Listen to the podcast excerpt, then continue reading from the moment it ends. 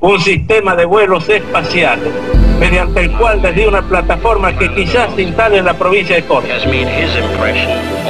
Estas naves espaciales van a salir de la atmósfera, se van a remontar a la estratosfera y desde ahí elegir el lugar a donde quieran ir.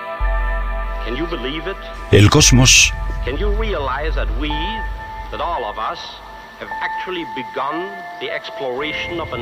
es todo lo que es o lo que fue o lo que será alguna vez. Nuestras contemplaciones más tibias del cosmos nos conmueven. Un escalofrío recorre nuestro espinazo. La voz se nos quiebra. Hay una sensación débil como la de un recuerdo lejano o la de caer desde lo alto. Sabemos que nos estamos acercando al mayor de los misterios. Nos encontramos sobre el promontorio más elevado de los siglos. ¿Por qué deberíamos cuidarnos las espaldas si queremos derribar las misteriosas puertas del imposible? El tiempo y el espacio murieron ayer.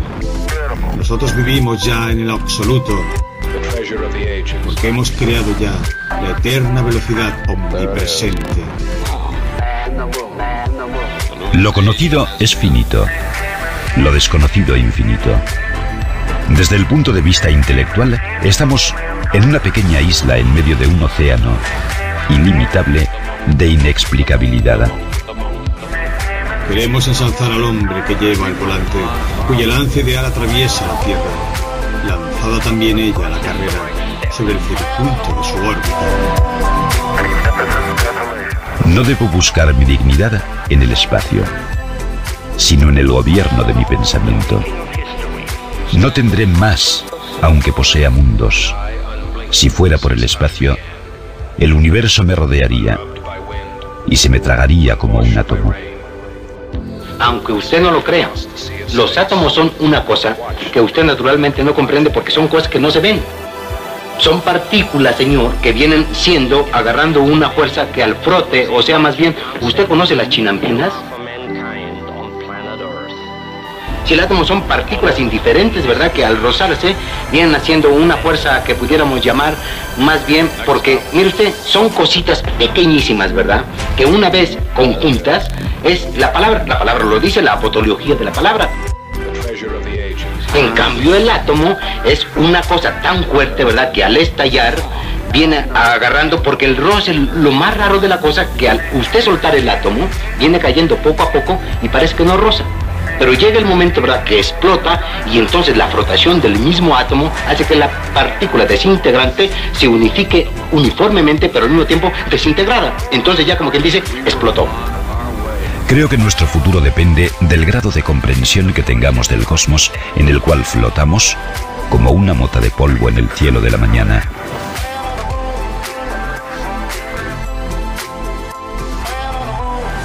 Moses went walking with the staff of wood. Yeah, yeah, yeah, yeah. Newton got beaten by the apple good. Yeah, yeah, yeah, yeah. Egypt was troubled by the horrible asp. Yeah, yeah, yeah, yeah. Mr. Charles Darwin had the gall to ask. Yeah, yeah, yeah, yeah. Now, Andy, did you hear about this one? Tell me, are you locked in the punch?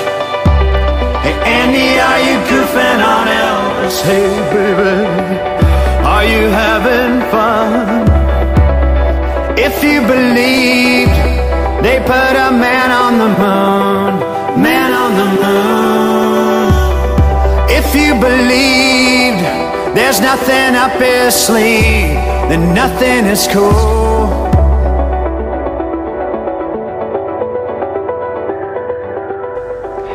Estas exploraciones exigieron a la vez escepticismo e imaginación. La imaginación nos llevará a menudo a mundos que no existieron nunca.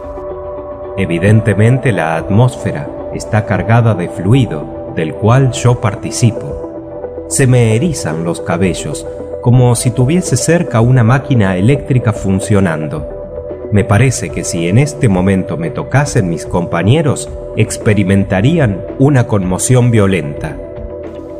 El tamaño y la edad del cosmos superan la comprensión normal del hombre. Nuestro diminuto hogar planetario está perdido en algún punto entre la inmensidad y la eternidad. Los vapores acumulados se resuelven en el agua y el aire, violentamente solicitado para colmar los vacíos producidos por la condensación, se hace huracán. La almadía se levanta dando saltos, terminando cada una de sus puntas en una lucecilla fosfórica. Al ver su espantoso semblante, que es un hombre antidiluviano, contemporáneo de los ictiosauros y de los megaterios. Recientemente nos hemos adentrado un poco en el mar, vadeando lo suficiente para mojarnos los dedos de los pies o como máximo para que el agua nos llegara al tobillo.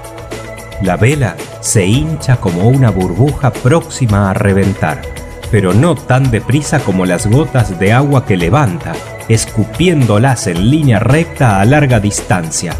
La lluvia forma entre tanto una catarata estrepitosa ante aquel horizonte hacia el cual corremos como unos insensatos.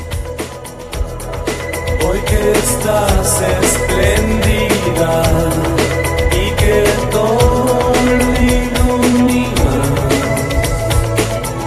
demos un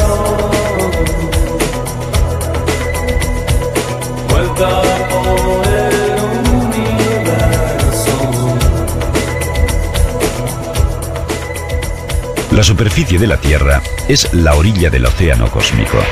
Desde ella hemos aprendido la mayor parte de lo que sabemos. Pero antes de llegar a nosotros, la nube se desgarra, entra el mar en efervescencia y se pone en juego la electricidad producida por una acción química poderosa que se ejerce en las capas superiores. Se mezclan las centelleantes vibraciones del rayo a los imponentes estampidos del trueno.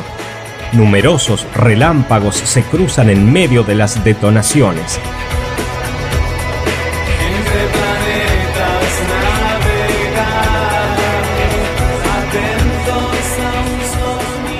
La intensidad de la luz deslumbra mis ojos. El estrépito del trueno desgarra mis oídos.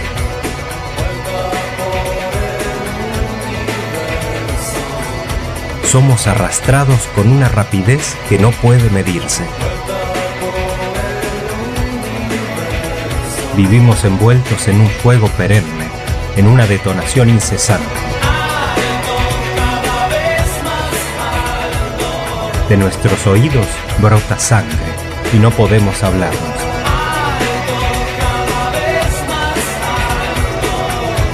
Y van a herir la bóveda de granito. Otros relámpagos se bifurcan o toman la forma de globos de fuego que estallan como bombas. Ha traspasado ya el límite que puede percibir el oído humano. Hay en la superficie de las nubes una emisión de luz continua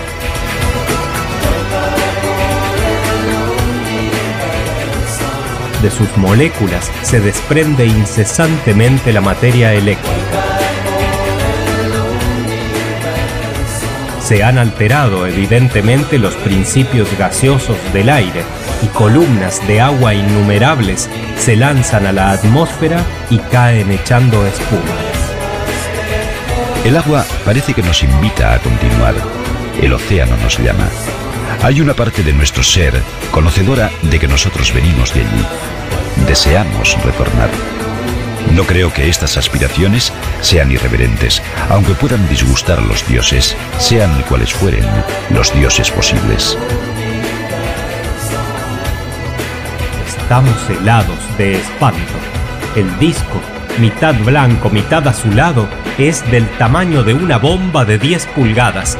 Se pasea lentamente, girando con sorprendente velocidad al soplo del huracán. El globo estalla, nos inunda un mar de llamas. Después, todo se apaga. En un segundo, un rayo de luz recorre casi 300.000 kilómetros, es decir, que da 10 veces la vuelta a la Tierra. ¿Entendió? Pues sí, algo entendí.